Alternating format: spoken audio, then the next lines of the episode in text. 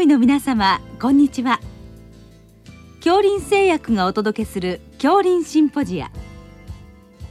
毎週この時間は医学のコントラバシーとして一つの疾患に対し専門の先生方からいろいろな視点でご意見をお伺いしております。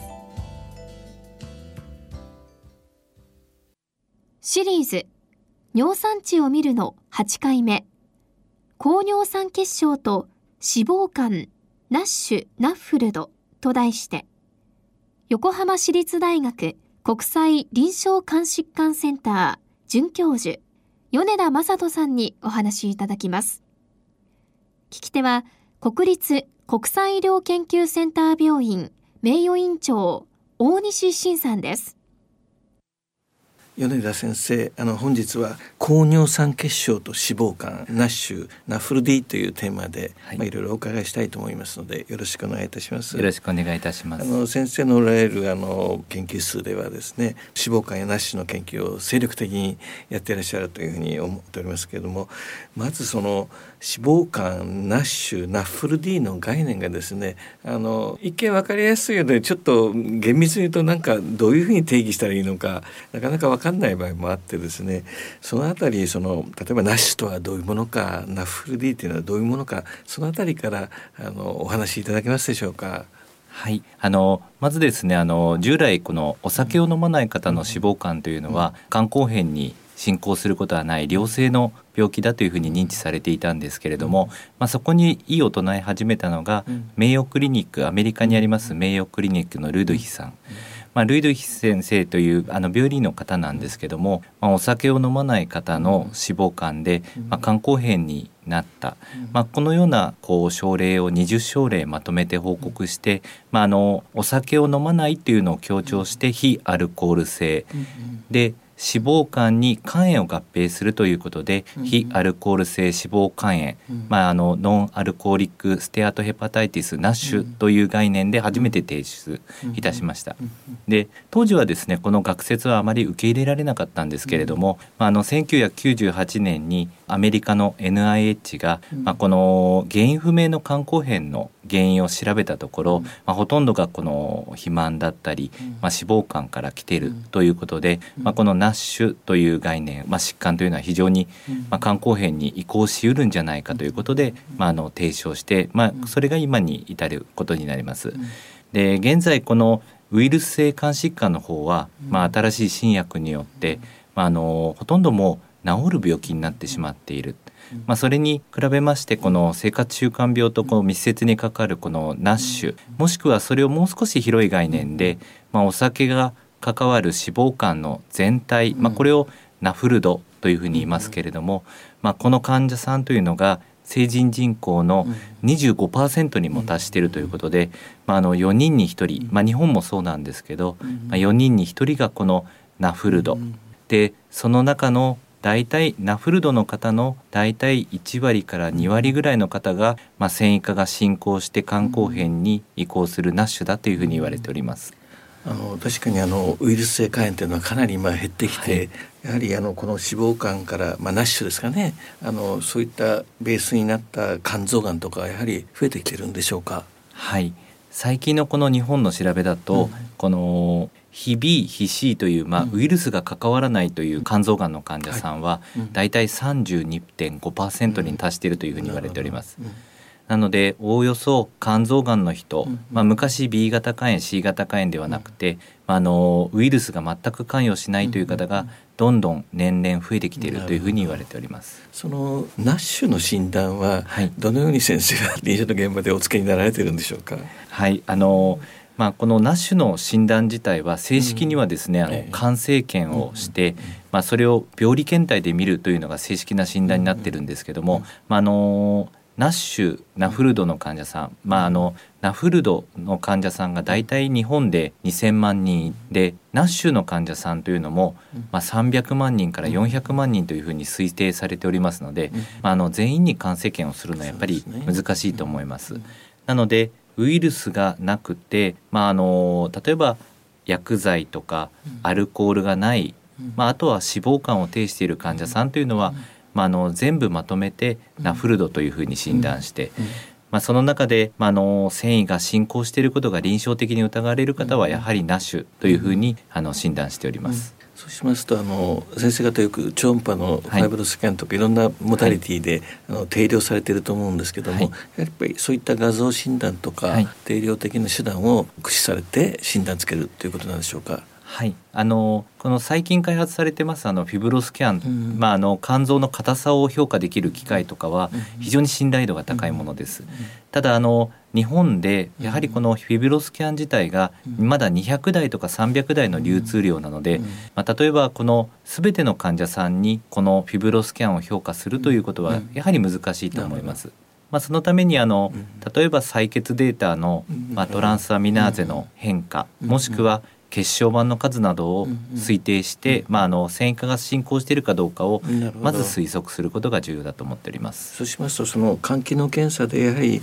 少し高いのは要注意ということなんでしょうか？はい、おっしゃる通りだと思います。どのあたりが気をつけなきゃいけないレベルなんでしょうか？そうですねあの、えー、純粋にこの AST、LT だけで見ると、はい。はい、まあ、あの肝臓病態のあの、評価をするのは難しいと思うんですけれども、ど。ただそこにあの血小板を加えたりすると、まあ、あの肝臓の繊維化の進行度というのを評価することができると思います。わ、かりました。それでは次にそのナフルドと高尿酸血症の関連についてお伺いしたいんですけども、はい、実際そのナフルドの病状と高尿酸血症っていうのは関連してるんでしょうか。はい、あの正式にこの高尿酸血症を中心に調べた研究というのはまだまだ少ないと思います。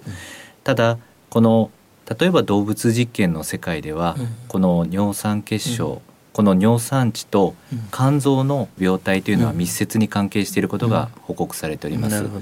またあとアジアの情報なんですけれども、この尿酸値の程度とこの肝臓のこう繊維化の指標というのが密接に関わっていることが報告されております。あの先ほどお話になったファイブロスキャンでよくあの繊維化の程度をステージングしたりしますよね、はい。はい、そういうのと実際の尿酸値のまあ高い値とかわりかし相関しているケースが多いんでしょうか？はい。あの相関しているケースは多いと思います、うん。うん、なるほど。ただあの肝硬変まで進展しますと、うんうんうん、あの逆に尿酸値は下がってしまいますのでまあ、この尿酸値の高さというのは、うんうんうん、あのまあ、この肝硬変に至るまでは病状としては密接に繊維化と相関しているというふうに言われております。なるほど。とは次にあの高尿酸血症の患者さんっていうのは、やはりナフルドナッシュですね、はい、に進展する可能性はやはり高いというふうに考えてよろしいんでしょうか？はい。あの高尿酸血症の患者さんをフォローアップしますと、うんはい、やはりナッシュナフルドに進展する方が多いというふうに言われております。大体ですねあのこの尿酸値の値が1増えると、うん、このナフルドに将来なる確率が21%上昇するというのが研究データで報告されております。なるほど。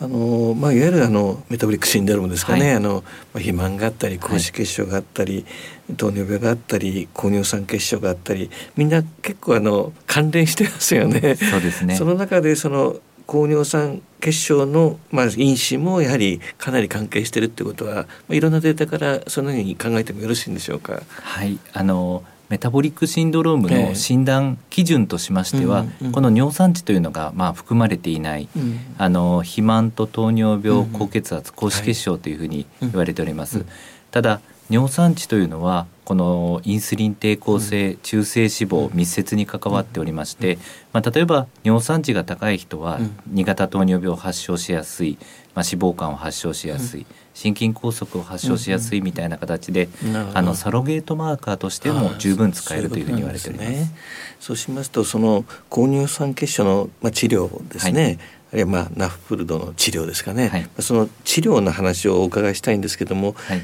実際その高尿酸血症の治療によってナッシュとかナフルディですね。ある程度その進展を防げるっていうようなデータはあるんでしょうか？はいあの高尿酸血症の治療としては、まあ、大きく分けて2つで、あの非薬物療法と薬物療法に分けられると思います。はいで非薬物療法としましては、例えばあの地中海ダイエットに代表されるような食事療法、もしくはコーヒーなどは尿酸値を下げる、もしくは同時に脂肪肝を下げるということが言われております。で薬物療法としてはもちろんその尿酸値を直接下げる、うん、あのアロプリノールとかもまあ有名なんですけれども、うん、例えばあのスタチン類、うん、アトルバスタチンですね、あとは ARB などは、あの尿酸値を下げることが報告されております。でしかもそのアトルバスタチンとか、あのロサルタンなどは、あの脂肪肝を改善させる効果もありますし、あとはあの糖尿病のお薬の中で最近あの積極的に使われてますあの SGLT2 阻害薬なども尿酸値を下げる、そして脂肪肝を下げる効果があるというふうに言われております。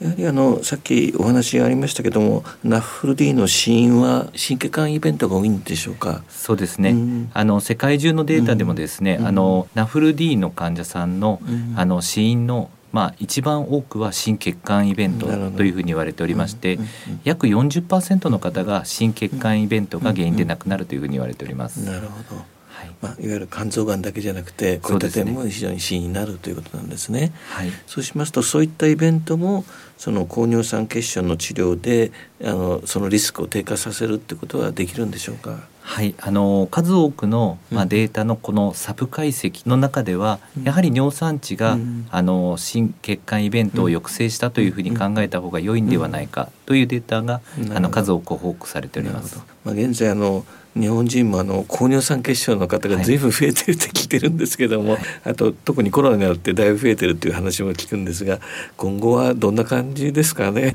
やはりこの辺りを随分認識をしていかなきゃいけないってことでしょうかね？そうですね。はい、あのまあこの無症候性の高尿酸血症を治療するかしないかというのが、うんはい、まああの海外のガイドラインと日本のガイドラインではかなりこう違いが見られるように思います。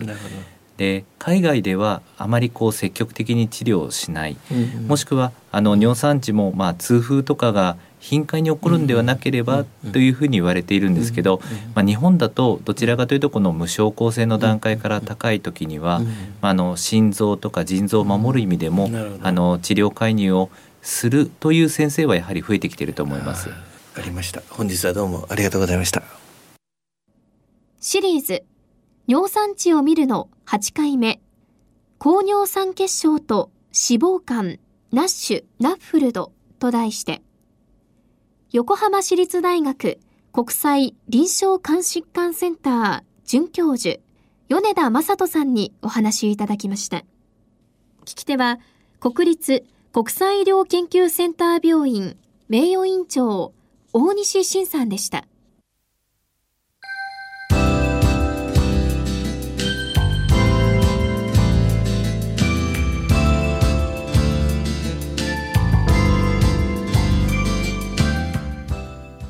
それでは恐林製薬がお送りしました恐林シンポジア。